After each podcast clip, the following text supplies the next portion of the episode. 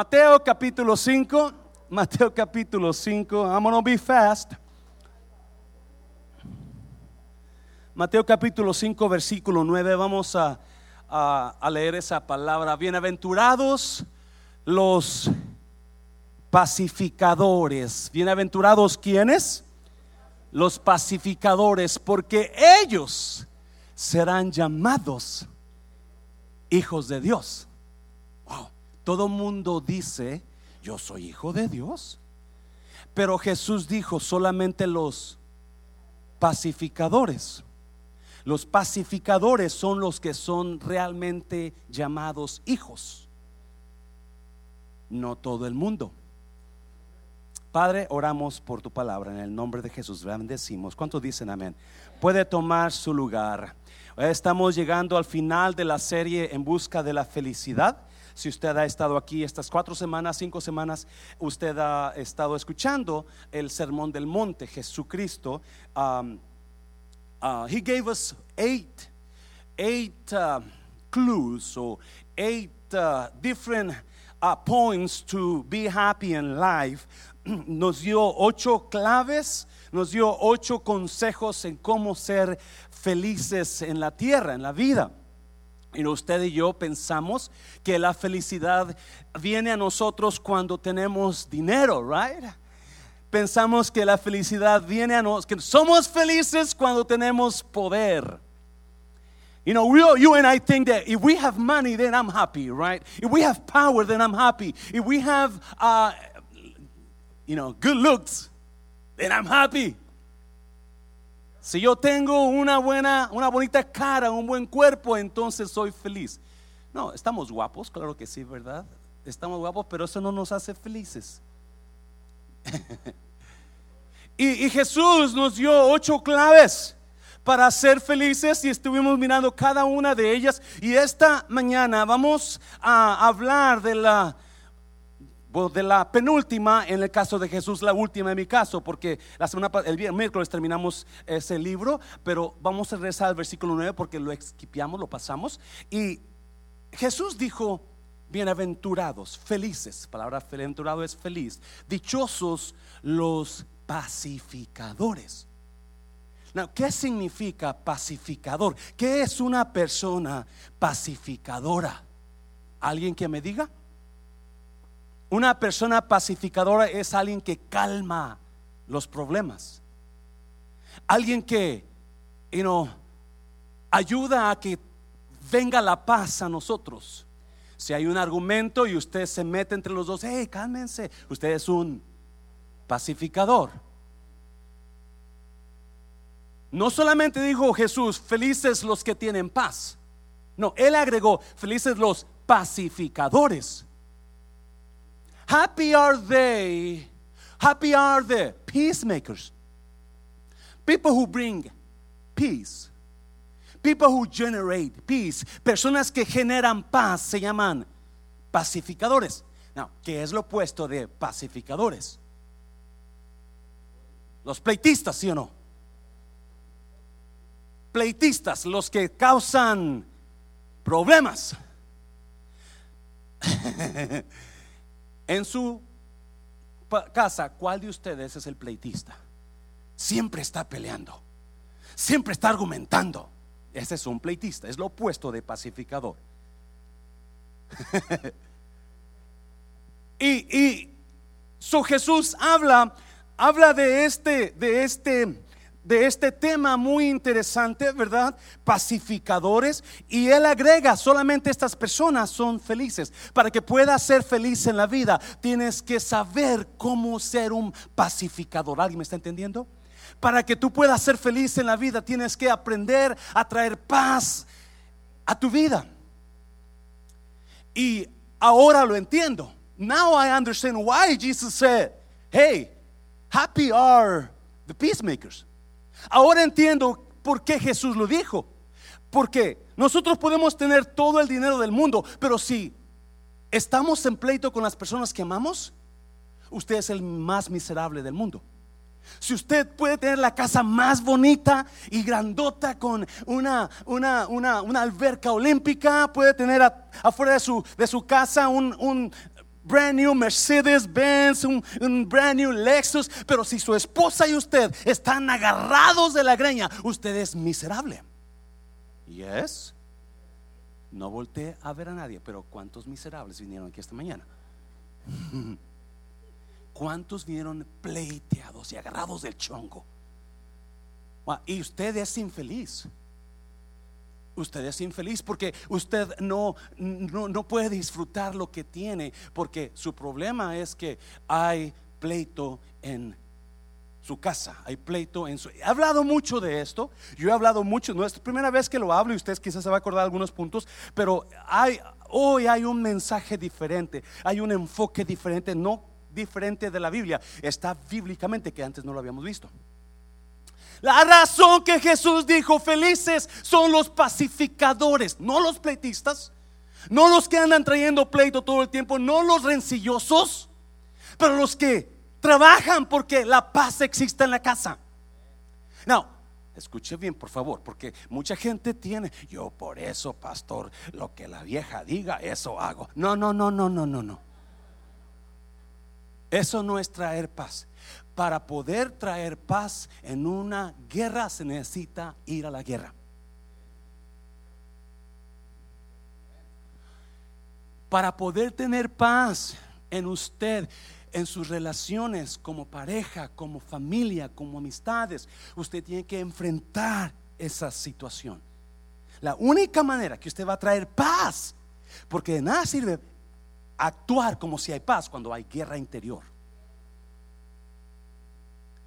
usted necesita enfrentar esa guerra, enfrentar ese problema y, y, saber cómo enfrentarlo, cómo confrontarlo. El problema es que la mayoría de nosotros no queremos confrontaciones, especially us men.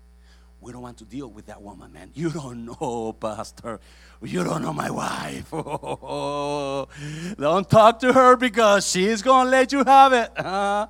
Pastor, no conoce a mi esposa, mírela, está tan chula, mi esposa tan guapa, pero no le toque sus, sus, sus puntos débiles porque usted va a conocer a mi esposa. ¿Cuántos? A veces. vamos a darle cinco, cinco consejos o cinco pasos para que usted confronte esas guerras que hay en usted. Quizás no haya, quizás aquí todos llegaron contentos, felices de la vida, ¿verdad? Y no hay problemas entre ustedes, ¿verdad? No tiene problemas con su esposo, con su esposa, con sus hijos, con sus padres, con su cuñado, con su vecino, con la suegra.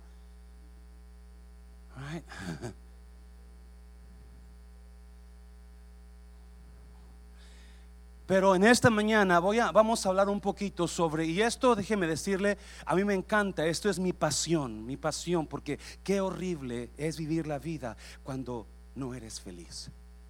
Y no eres feliz porque tú y tu pareja andan siempre con problemas, odiándose, mintiéndose, ocultando cosas. O ah, tú y tu familia están distanciados por un problema y no saben cómo enfrentar eso. Y esta mañana usted se va a ir de este lugar y va a ir derecho a pedir perdón o a buscar la reconciliación. Dáselo fuerte al Señor. antes de entrar al tema, antes de entrar al tema, ah, quiero hablarle de tres razones por las cuales Jesús dijo, felices los pacificadores. Happy are the peacemakers. Jesus said it.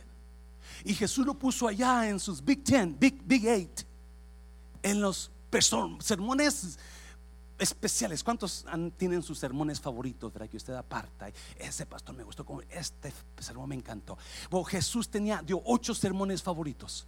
Ocho sermones en el capítulo 5 de Mateo.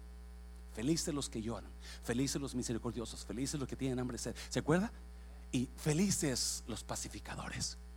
Tres razones, rápidamente, tres razones, porque ese no es el mensaje, el mensaje viene después. Tres razones por las cuales, pero esta es la base del mensaje, las cuales Jesús dijo, felices los que buscan la paz.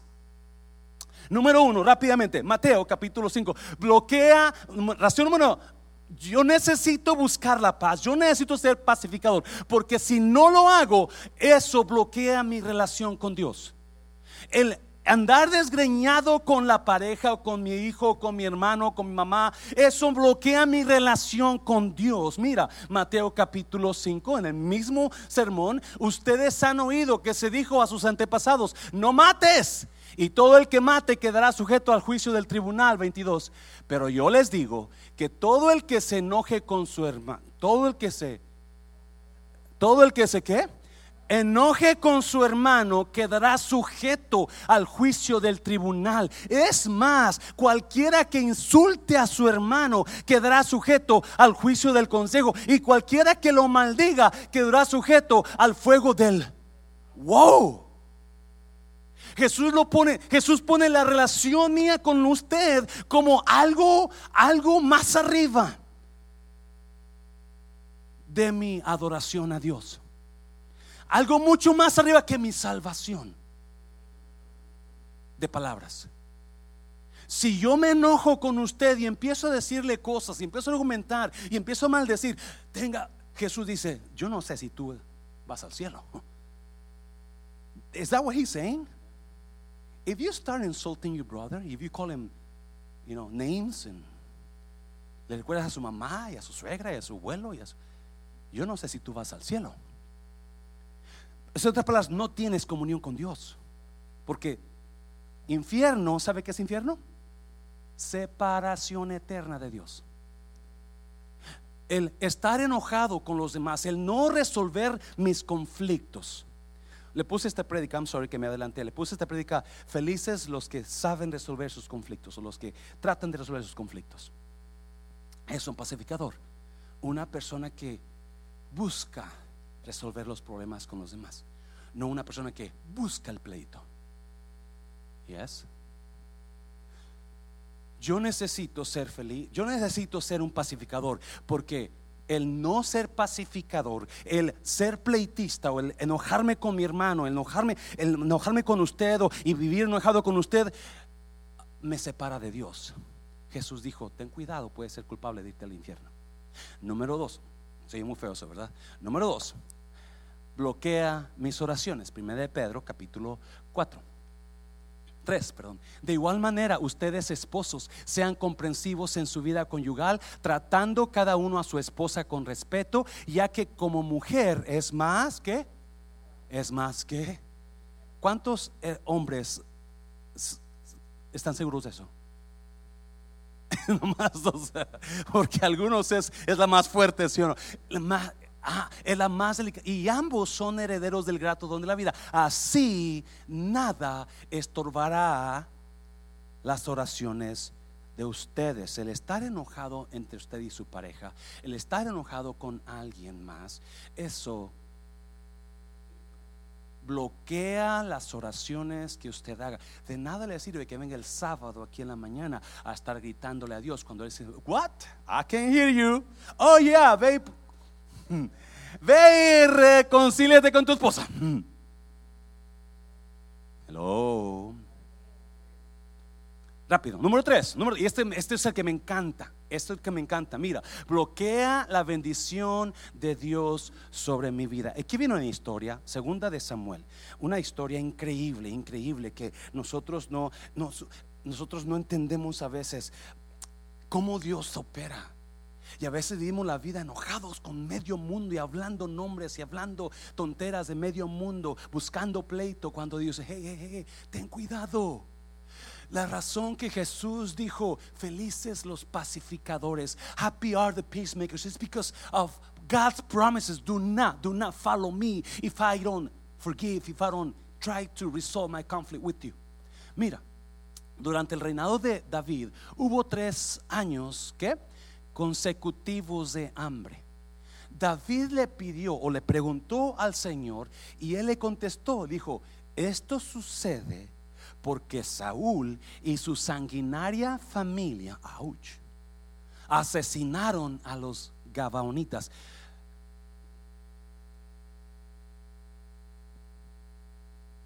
Ore por su familia. Ore por su familia para que su familia no sea una familia sanguinaria. Ore para que su familia sea una familia temerosa de Dios. Amén, iglesia. No tenga miedo a hablar con su familia cuando estén un poquito medio raros, chuecos. Versículo 2, mire.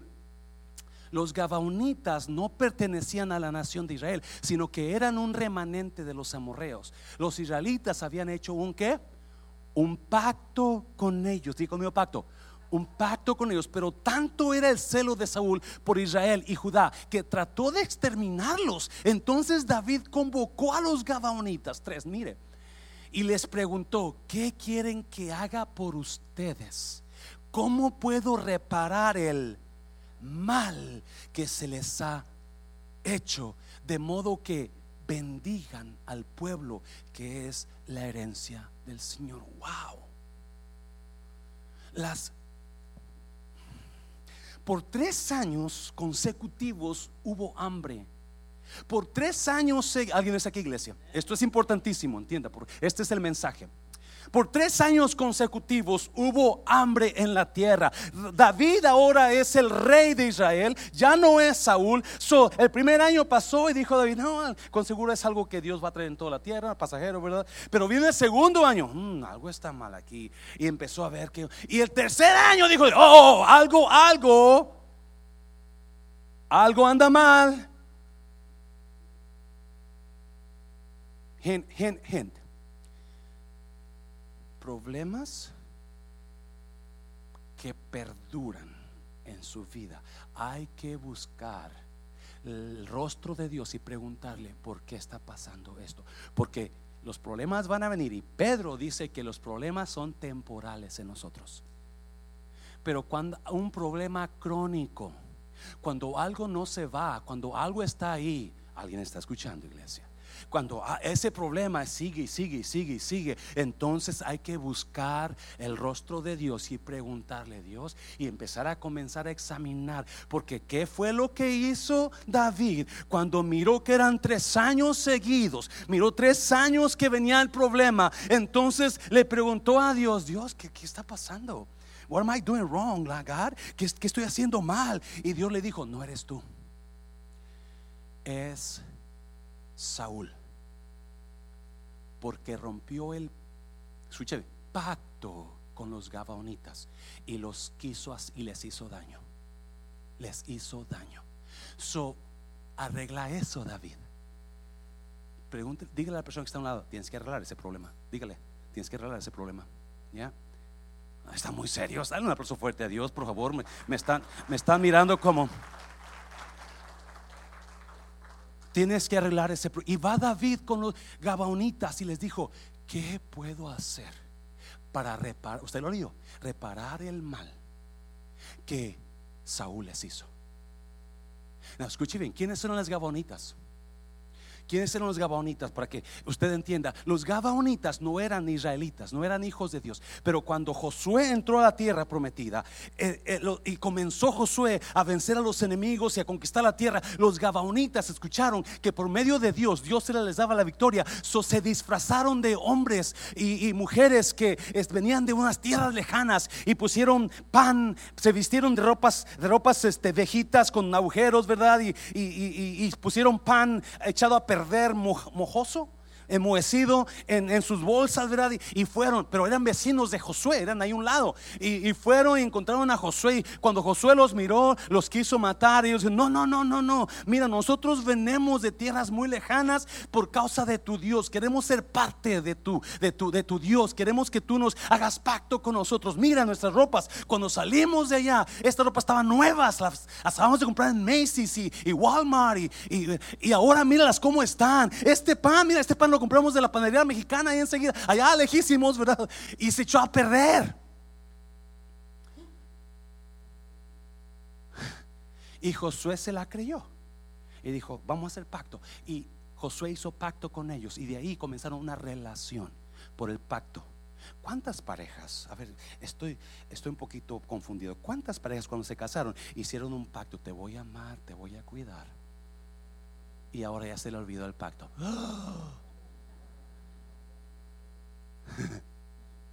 Escuche bien. Escuche, lo interesante es esto. Lo interesante es esto. Desde que Josué hizo pacto, ahora Han pasado 400 años. Alguien está oyendo. Pero a Dios no se le olvidó el mal, el pacto y el mal que Saúl les hizo. ¿Por qué?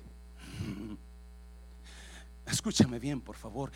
Cuando cuando hacemos mal a alguien, por favor, cuando hacemos mal a alguien, las consecuencias no se ven usualmente enseguida. No, espérate un tiempo.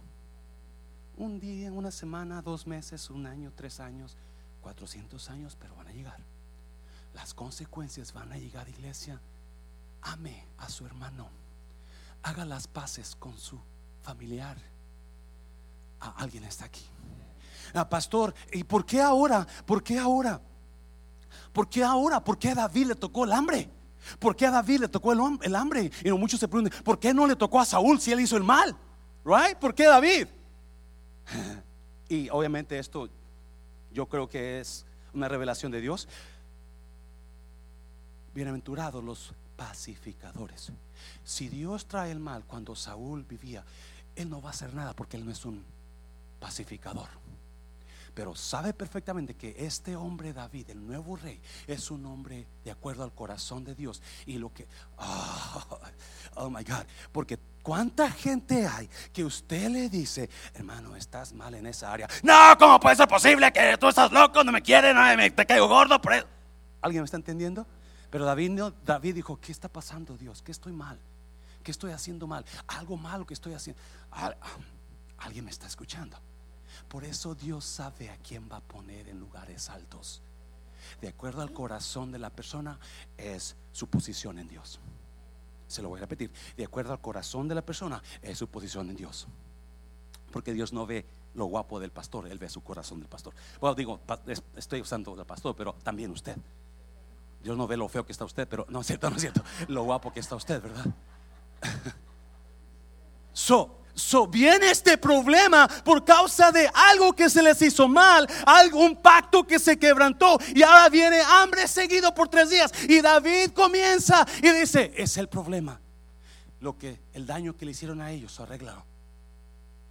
Y rápidamente, porque no, no, este no es el mensaje, pero ahí está el base, la base. David va con los gabonitas y les dice, ¿sabe qué? Perdónenos, perdóname. ¿Qué puedo hacer para arreglar este problema? Para que ustedes bendigan a nosotros. Y los gabonitas le dicen, queremos siete hombres de los hijos de Saúl. Siete nada más. Porque lo vamos a colgar. Y David se los da. Y ahorita vamos a mirar en qué terminó. So, ¿Por qué Jesús dijo, hey, Bienaventurados los pacificadores, felices los que, los que, los, los, que llevan paz, los que buscan la paz, los que no mantienen el coraje, los que no mantienen el rencor, los que no mantienen el odio. Felices los que, los que pueden bendecir, los que pueden sonreír. Esos son felices. Rápidamente, cinco pasos para que usted, cinco pasos que tiene que dar usted para que usted pueda ayudar a sus relaciones a que mejoren. Cinco pasos, si hay alguien, algún problema entre usted, cinco pasos en cómo resolver sus conflictos. Five steps on how to resolve your conflicts. Ah, son estos cinco pasos, yo le aseguro que funcionan si usted los quiere poner en práctica, porque no son fáciles. Amén, iglesia. Pero 100% garantizado que si usted los pone en práctica, y usted lo va a adivinar por qué, van a funcionar. He hablado mucho de esto, hay algo diferente aquí. Hay razones por las cuales Jesús dijo, bienaventurados, felices. Número uno, número uno, usted el primer paso. Mateo capítulo 5, allá donde estábamos ahorita, Mateo capítulo 5 dice, por lo tanto, si estás presentando tu ofrenda en el altar y ahí recuerdas que tu hermano tiene algo contra ti, 24, deja tu ofrenda allí delante del altar, ve primero y... Y diga conmigo, reconcíliate. Reconcíliate con quién? Con Dios. Pues ya le pedí permiso a Dios, pero no, no, no. Gente me ha preguntado, y obviamente quizás, quizás no saben, ¿verdad? Este pastor, yo sé que hice mal con aquella persona, pero ya le pedí perdón a Dios. Ok. Ahora vaya con la persona. Ah, no, es que me cae bien gorda la persona. Y Dios dice, no, tú ve con ella. Tú ve con, tú da el primer paso. Deja tu ofrenda y, vuelve a presentar ofrenda. Vete. Si tú te acuerdas que tienes algo contra esa persona, vete y deja tu ofrenda y luego regresa y entrega tu ofrenda. Mm, mm, mm. Escuche bien. El problema con nosotros es que siempre que hay un conflicto entre nosotros, decimos, ah, no, ella tiene que venir a mí, ella me ofendió. Ah, no, no, no, no, Ella, es que eso es de ella. Yo porque gente se ha enojado porque yo les he dicho, pídale perdón. What? Varias veces, no una vez, Dios lo sabe. No, pídale perdón, ella es nueva. Ah, no. ¿Cómo? ¿Qué clase de pastor es usted? Que usted me pide a mí que yo le pida perdón. Ah, mira. ¡Ah!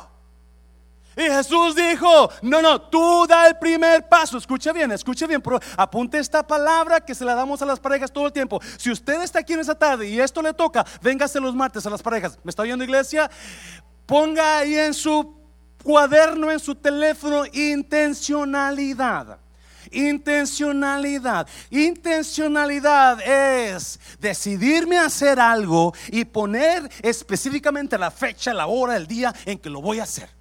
Eso es ser intencional, ¿me está oyendo? Es que el problema de nosotros es que es que no, todo lo dejamos para después, ¿sí no? Hay, hay Sebastián las paga, hay Sebastián. No, no, no, no, no. La escuche bien, por favor. La intencionalidad me asegura que mañana va a ser mejor para mí.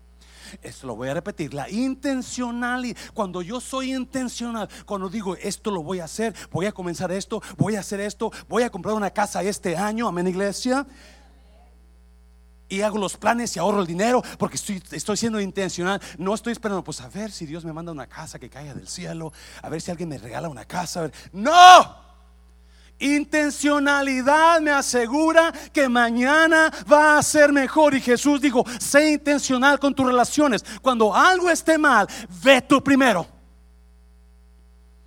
Yes. Ve primero para arreglar esa relación.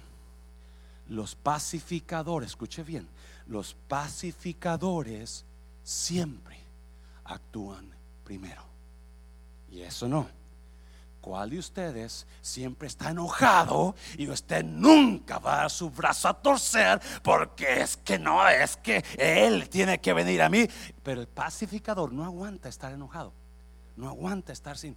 Y ahí va primero. Hey, honey, ah, no seas malito ya, olvídalo. Amén.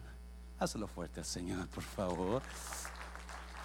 No, escuche bien, escuche bien. El problema con nosotros, el problema con nosotros es que la mayoría de nosotros no queremos confrontación porque usted ya conoce a su pareja y usted sabe que si toca usted ese tema otra vez, agárrate porque viene la guerra otra vez, ¿sí o no? Yes. Y es que no entendemos, escuche bien, no entendemos que Dios, Dios lo casó a usted o con un zorrillo o con una tortuga. ¿Sí o no? En cada relación existen los zorrillos y las tortugas. En cada relación, a uno es el zorrillo y la otra es la tortuga. ¿Cuál es el zorrillo? El que la pesta todo el tiempo. ¿Sí o no? Yo no sé cuál de los dos de ustedes sea el zorrillo. Pero cuando usted ya la pestó otra vez, usted es el zorrillo. Porque las tortugas, cuando vienen, ¿alguien ha visto tortugas? Y les tocan así. ¿Y qué hace la tortuga? Se mete en la concha, ¿sí o no? Porque no quiere conflicto. Ah, pero el zorrillo, dos, tres millas a la redonda, se huele su bendito olor, no? Todo el mundo sabe que el zorrillo se enojó.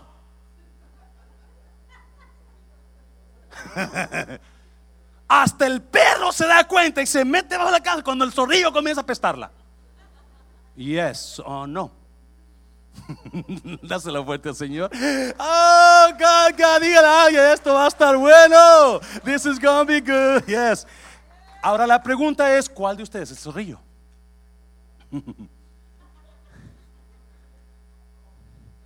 Sí, ese es el problema. Pero los pacificadores son los intencionales. Son los que van a ir y van a dar el primer paso y van a decir, ¿sabes qué? Ya olvídalo, jefita, iba a decir, Anita, ya olvídalo. Just forget it. Number two, rápido porque se nos va el tiempo. Número dos, número dos, comience con la parte que es su culpa. Si cuando usted vaya a pedir, a, tratar de resolver el conflicto, ya sé que pedir perdón o que pida perdón, no sé, pero cuando vaya a resolver el conflicto, porque los pacificadores primero dan el primer paso. No voy a durar enojado todo el tiempo. No, no, no, no puedo estar así. No puedo estar así. La palabra de Dios dice, enójate, pero no peques. ¿Sabía que enojarse no es pecar? Lo que le dice a la persona con la que se enojó es lo que es pecar enojarse. Una vez le preguntaron a un señor que tenía 70 años de casados. Le preguntaron, wow, dígame el secreto de su matrimonio. Es que yo sigo las, la palabra de Dios de acuerdo a lo que está escrito.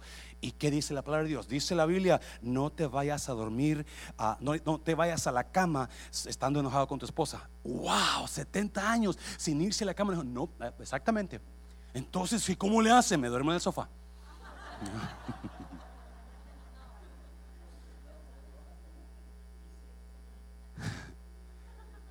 Número dos, comience con la parte que es su culpa. Ah, por favor, iglesia, espero que alguien esté agarrando este mensaje.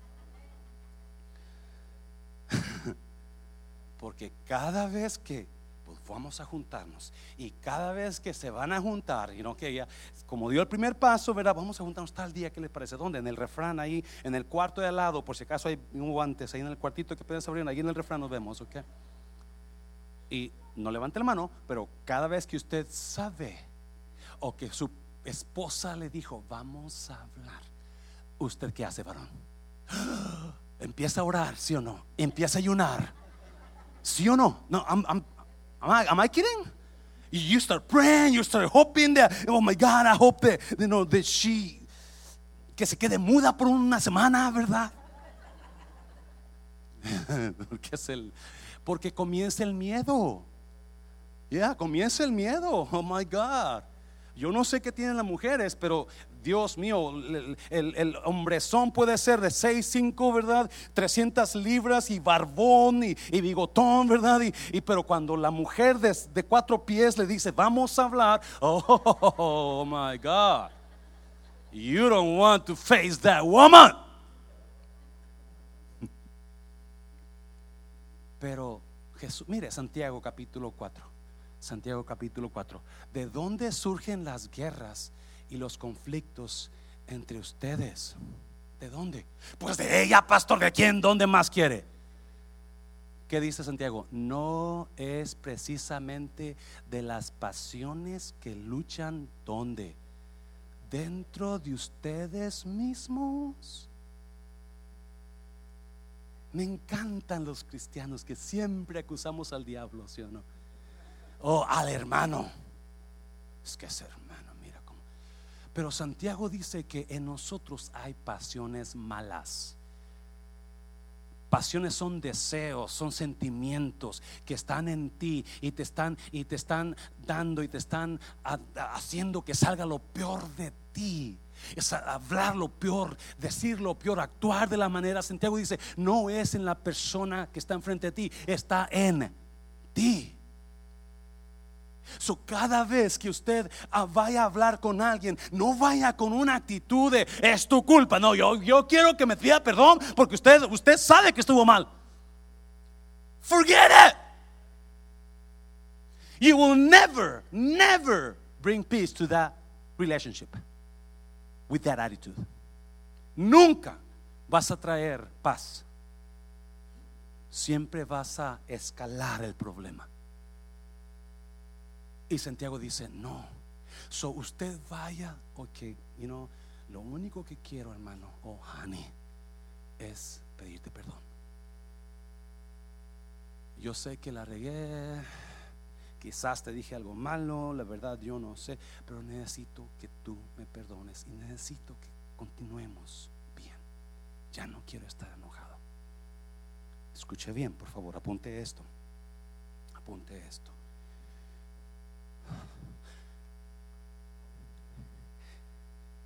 Siempre es mucho mejor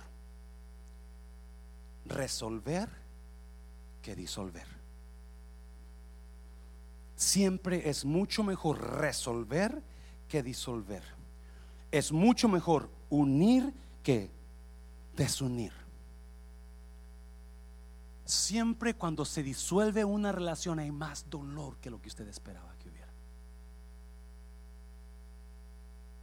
Yo creo eso con todo mi, y, y yo creo que todo mundo debe trabajar en resolver en lugar de disolver. But let's let's do it again. Let's try again. Maybe this time it's gonna work. Quizás esta vez sí trabaje.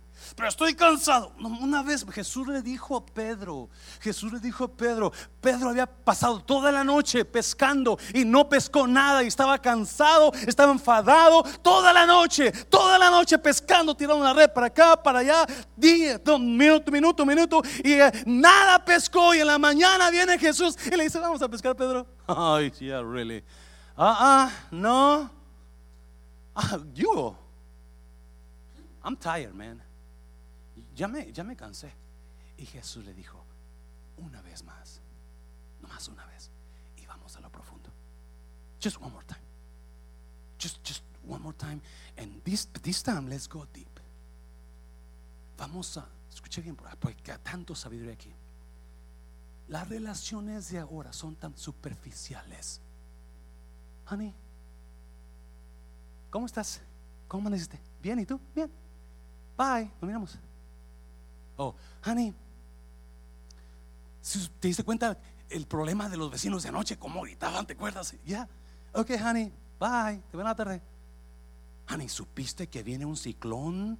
Un, yeah, yeah, ya me di cuenta, ya me la noticia. Ok, bye. Pero nunca, honey, ¿cómo estás conmigo? ¿Qué te estoy ayudando a ti? ¿En qué te estoy ayudando a mí? Escucha bien, por favor. Cada relación que Dios pone en nuestras vidas es para ayudarnos a crecer. Cada relación que Dios pone en mí es para que yo le ayude a esa persona en lo que a ella le hace falta y esa persona me ayude a mí en lo que a mí me hace falta. La razón que Dios le dio a ese zorrillo es porque quiere que crezca usted. Oh, apúntelo por favor. La razón que usted tiene esta persona que es tan diferente que usted es para que usted crezca más. Dáselo fuerte al Señor. Dáselo fuerte. Oh my God, esto está bueno. Ah, yo sé que estoy predicando bien, aunque usted no lo crea. Uh. I know I can feel it. Siempre es mejor resolver que disolver. Nunca va a ser aconsejable disolver. Yo entiendo, no mal entienda, pero yo entiendo que hay situaciones en que Dios mismo se va a quitar a la persona. Lo pasó con Noemí. Le quitó a su esposo, le quitó a sus hijos y le quitó a Orfa. Hay relaciones tan dañinas que Dios dice no puede seguir así, te van a hacer más daño. Yo entiendo eso, pero en una situación donde su esposo y su esposa están y Dios los ha puesto juntos y Dios es mejor trabajar en resolver el conflicto que en disolver la relación. Amén.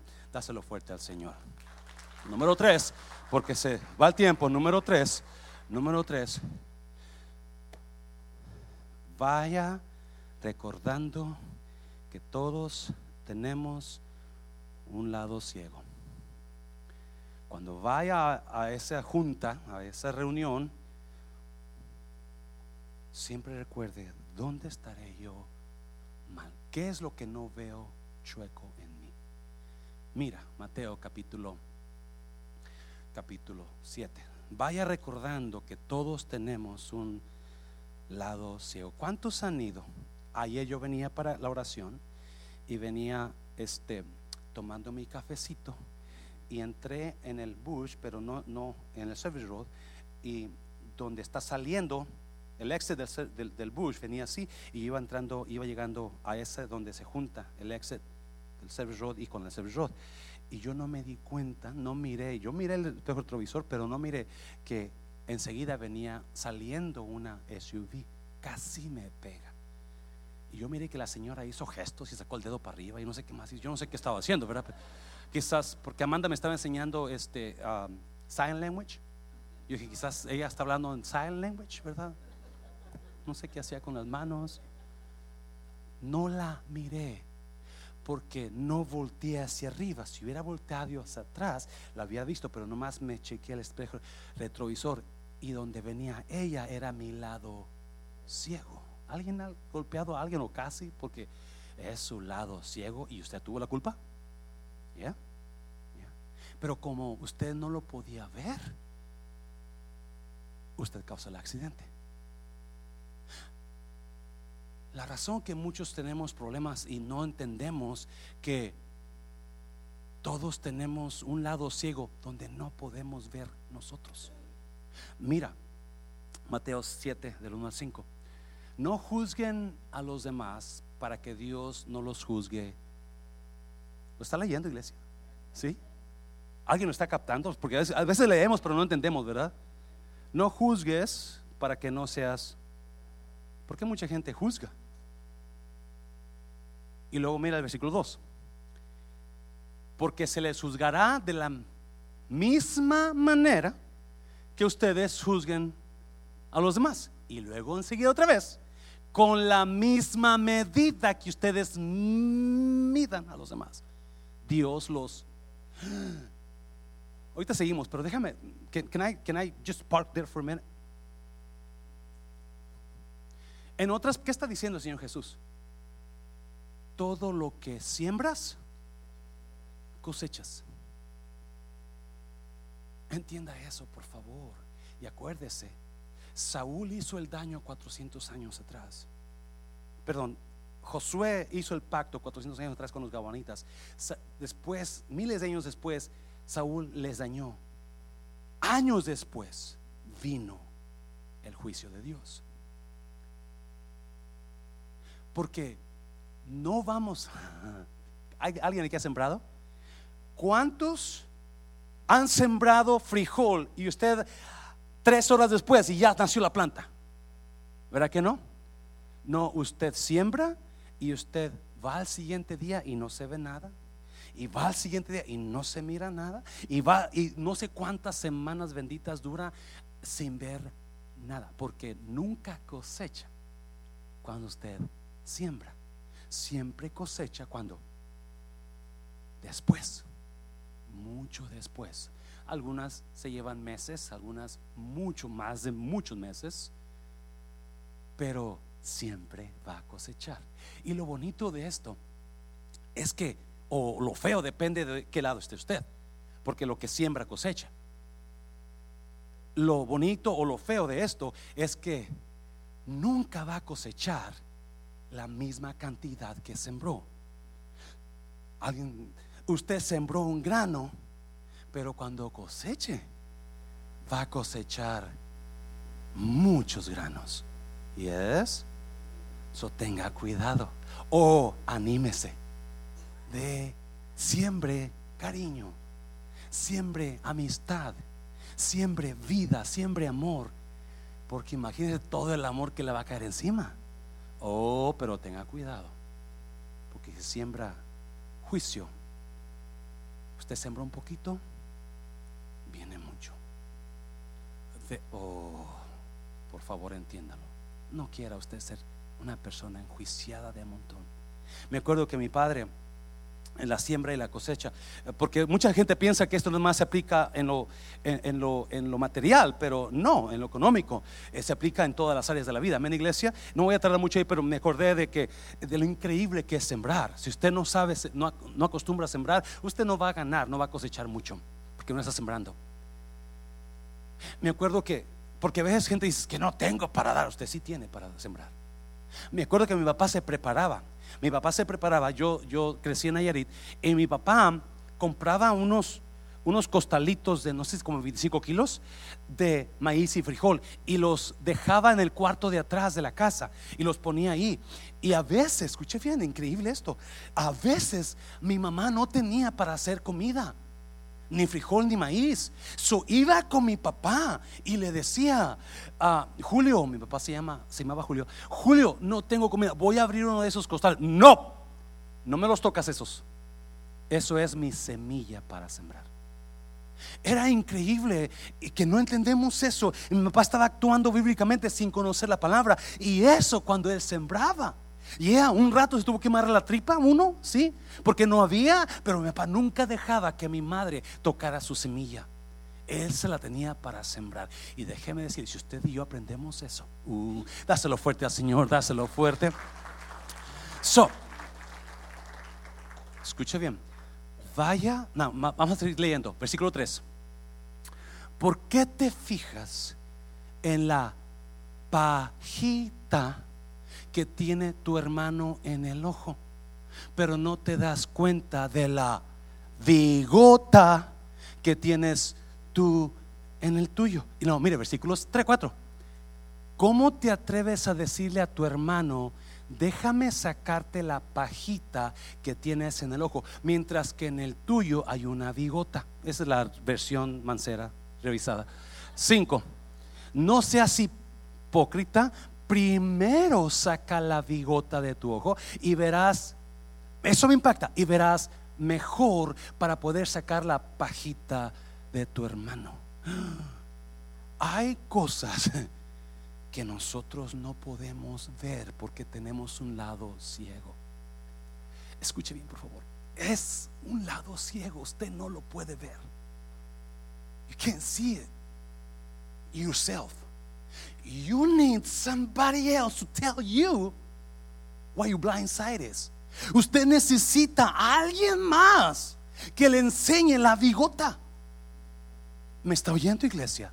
Y por eso no se moleste, no se es oh, me requete patina cuando hablas con alguien para ayudarles y enseguida, ah, es que gritan y hablan. No, yo estoy mirando la viga en tu ojo. Amén, iglesia. Y por favor, dígame la viga que traigo en mí, porque yo necesito, aunque no me guste, voltea a la persona que está a un lado de usted, dígale, quítate esa viga, quítate esa viga. ya no, ustedes están contentos, dáselo fuerte Señor, dáselo fuerte.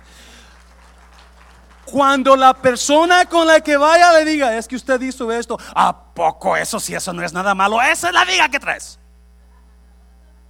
¿Cuántas personas, la persona, es que usted me ofendió porque dijo esto? Ah, eso no es nada. ¿A poco te ofendiste por eso? Azuquitar, azuki. Y no, no, si eso lo ofendió, esa es la diga que trae usted. No, iglesia. Número cuatro, porque se me están aguitando ya. Número cuatro. Vaya listo para escuchar su dolor y su razón. No para dar Escuche bien, vaya listo para escuchar su dolor y su razón, no para que usted dé su razón. Mira, Santiago, Santiago capítulo 1. Por esto, mis amados hermanos, todo hombre, ¿cuántos? Todo hombre sea pronto para hablar. Oh, sea pronto para oír. ¿Y qué más? Tardo para hablar, tardo para enojarse. Por eso, mis amados hermanos, todo hombre sea pronto para escuchar. ¿Sabía usted, por ahí dijo alguien, que Dios le dio un, una nariz y una boca, pero le dio dos oídos? Le dio dos oídos y una boca para que escuche el doble que lo que habla. ¿Yes? Escuche bien, por favor la razón que usted y su pareja o esa persona o su hijo, su esposa o su están enojados, molestos, es porque usted habla de más.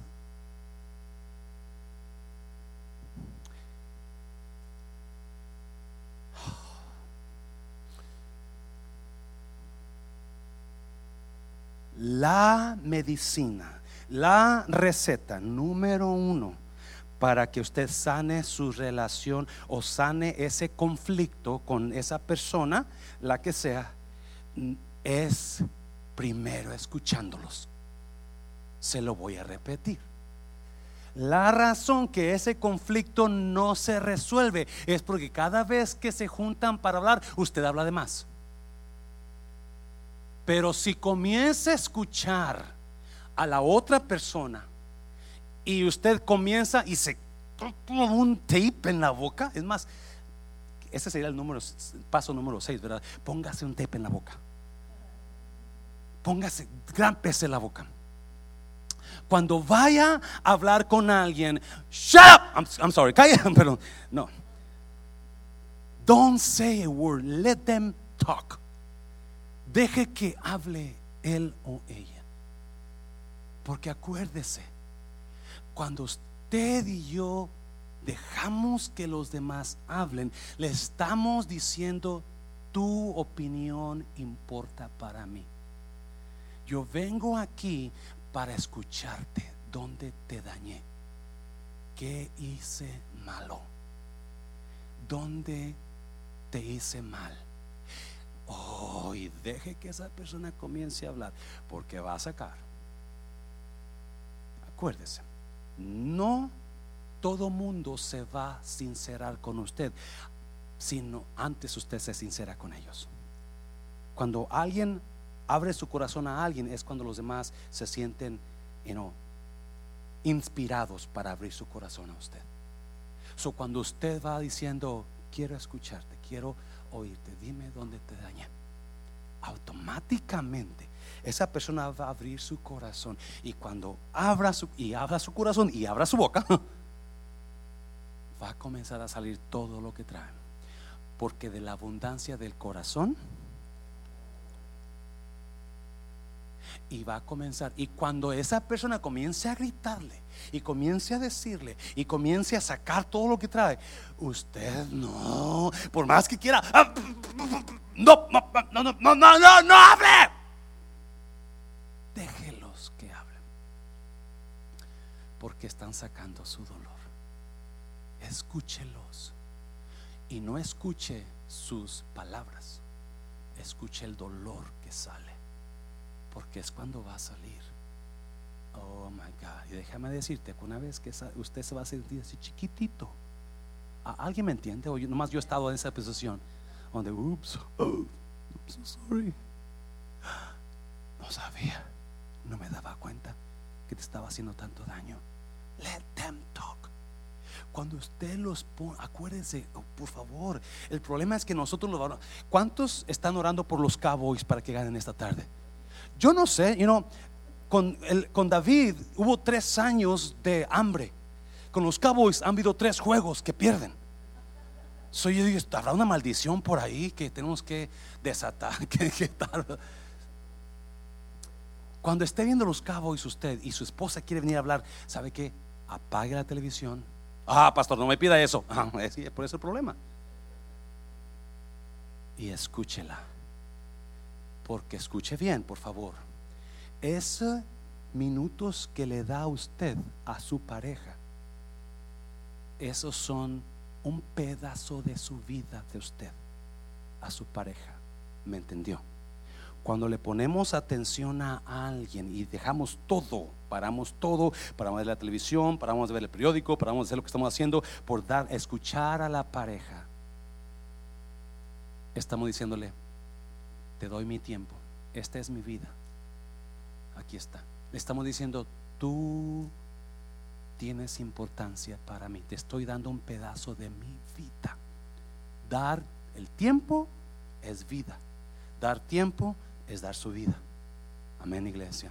So, escuche lo que sale.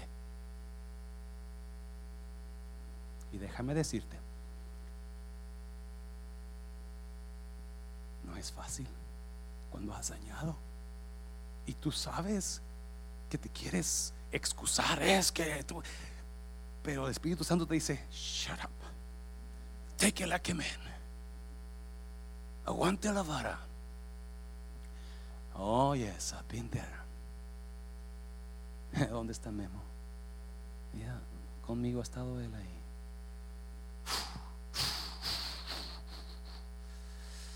Y me siento así, así, así, así. Pero qué bonito cuando te puedes quedar callado y que te digan todo. Y luego lo único que vas a decir es, perdóneme. Just forgive me. I know I messed up. It works. Sí trabaja, iglesia. Dáselo fuerte, Señor. Dáselo fuerte, Señor. Ya termino, ya termino. Número 5. Número 5. Hay un versículo ahí, uh, dice, nosotros los que sí sabemos lo que Dios quiere, se me olvidó ese versículo rápidamente, no debemos pensar solo en lo que es bueno para nosotros mismos. Ese es en la Biblia, capítulo 15 de Romanos, versículo 1, versión lenguaje actual.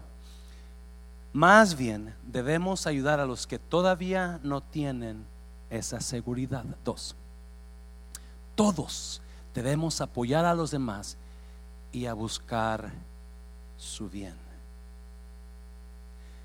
¿Qué se gana usted con ganar los pleitos todo el tiempo? ¿Qué se gana? ¿Dormir en el sofá? ¿Que no le hagan de comer? ¿Que no le hagan piojito en la noche? Eso se gana, ¿verdad? ¿Qué se gana? ¿Qué satisfacción usted gana con ganar los pleitos con las personas que pelea todo el tiempo? ¿Por qué no mejor se interesa en ayudarles? En amarlos, en decir, ¿sabes qué? Aquí estoy, te doy mi vida. I'm here for you. Todos debemos apoyar a los demás y buscar su bien. Así los ayudaremos a confiar más en Dios. Tres. Porque ni aun Cristo pensaba solo en lo que le agradaba a Él. Ya deje de pensar, cuando deje de pensar solo en usted. Ah, somos tan egoístas que nomás en nosotros pensamos, ¿sí o no? Pues primero mis dientes y después mis parientes.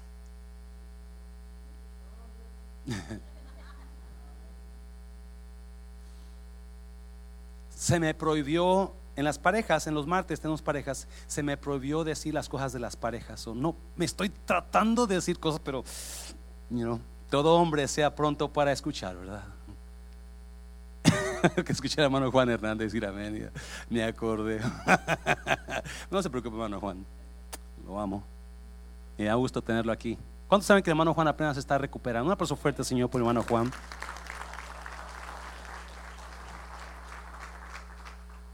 Ya termino, número número número 5. Estamos hablando de los pacificadores. Jesús dijo, "Felices los pacificadores." Pasen los músicos, por favor. Felices los que trabajan en tener paz con las personas que aman. Y créame, oh my God. Anoche me juntaba con mi familia Oh, qué bonito es cuando hay paz. Había un cantito, no sé si alguien se acuerda, allá en los ochentas. When Jesus and the family, happy, happy home, happy, happy home, happy, happy home, con Cristo en la familia, qué feliz hogar, qué feliz hogar Qué feliz hogar cuando hay Cristo, pero la paz. Qué feliz, ¿no? Qué tiempos. Estuvimos ahí mirar una movie, se lo recomiendo. Hermana Auralia, ¿cómo se llama la movie? Arrows, son de unos hijos. Oh, la voy a pasar aquí un día, un domingo en la mañana. Porque, híjole, nombre. Luego nos salimos afuera a asar bombones con el fresquecito y los yo me comí unos 100 bombones asados, Se ve un poquito más llenito es por causa de los bombones. Enfóquese en la reconciliación. Cuando vaya con esa persona, no se enfoque en la resolución de los conflictos si no se pueden solucionar. Enfóquese en la reconciliación más que en la resolución. resolución de resolver todo problema. Desafortunadamente va a haber problemas que no se van a resolver todo el tiempo. Pero mejor enfóquese en la reconciliación. Reconciliación es escuche bien, decidir caminar juntos aún en medio de nuestras diferencias. Reconciliar es, sabes que te acepto tal y como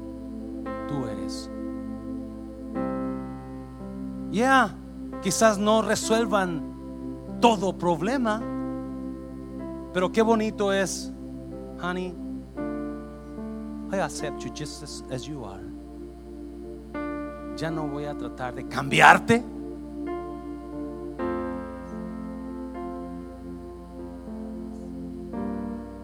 Pregunta. ¿Cuántos de ustedes tienen un problema con un hijo? Y no les habla o no se habla usted con ese hijo o con una hija. ¿Qué espera para reconciliarse?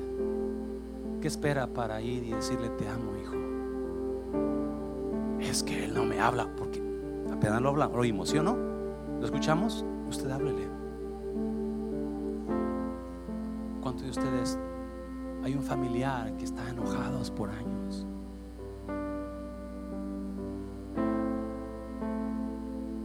¿Qué se gana con estar enojado con su familiar? Al contrario, está perdiendo la bendición de tener la amistad de alguien, la armonía con alguien. ¿Qué se gana estar enojado con esa persona que tanto coraje le trae? Mira, ya terminó. Segunda de Samuel, capítulo 21. ¿Se acuerdan la historia de David y los Gabaonitas? Donde David le preguntó a Dios, ¿por qué está pasando esto en mi nación? Tres años de hambre, tres años ya. ¿Por qué está pasando esto? Y Dios le dijo, es por el daño que Saúl les hizo. Tienes que arreglar eso, David. Si quieres bendición, porque los problemas en mis relaciones, cuando yo estoy enojado con alguien, acuérdese, bloquea mi relación con Dios, bloquea mis oraciones y bloquea las bendiciones de Dios hacia mí. Es lo que estaba pasando con David. Pero es importante que entendamos, con razón Jesús dijo, felices los pacificadores, no los que pleitean cada rato, los que trabajan en la paz. Oh, qué precioso. So, David va con los gabaonitas y les dice, ¿qué puedo hacer ustedes? Dio el paso, porque él era un pacificador. Y los pacificadores dan el primer paso. Son intencionales, ¿se acuerdan? No lo dejan, a y se va. Dio el primer paso. Ellos le dijeron, danos siete hombres de los hijos del hombre que nos hizo daño. Obviamente ellos no conocen el amor de Dios. David se los lleva y los matan. No, mire, versículo 2 Samuel capítulo 21, por favor. Versículo 13 dice, David juntó los huesos de Saúl y Jonatán con los huesos de los siete muertos.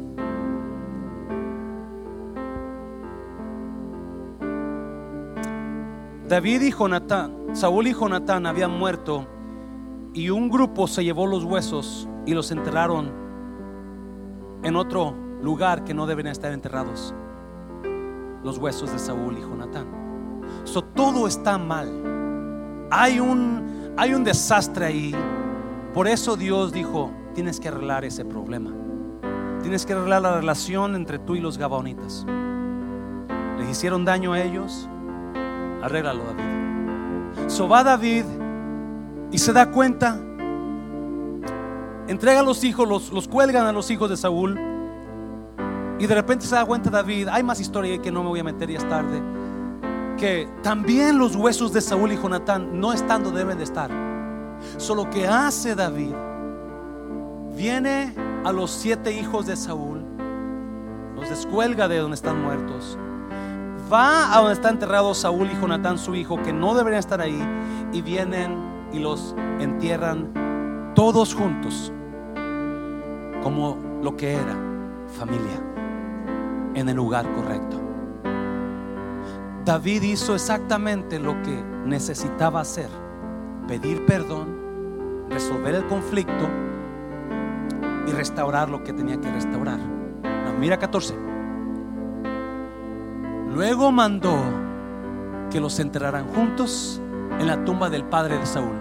Esa tumba estaba en Selah, en la región de Benjamín. Y tan pronto como se cumplieron las órdenes del rey David, mire, Dios escuchó sus oraciones. ¿Y qué pasó? Y bendijo al país. Wow. Wow. Iglesia, despierta. Ese problema que tienes con esa persona, o más bien esa situación que estás pasando en tu vida, no será porque hay una relación ahí que está causando esa situación? ¿No será que estás con rencor contra alguien? Ese familiar que tienes tiempo que no hablas. Esa persona que trae coraje contra usted. Yo no sé, yo no sé. Ahí me enseña que había un problema de daño entre un pacto que se hizo y Dios paró la bendición. Gloria a Dios por los pacificadores, por David, que dijo, voy a arreglar ese problema.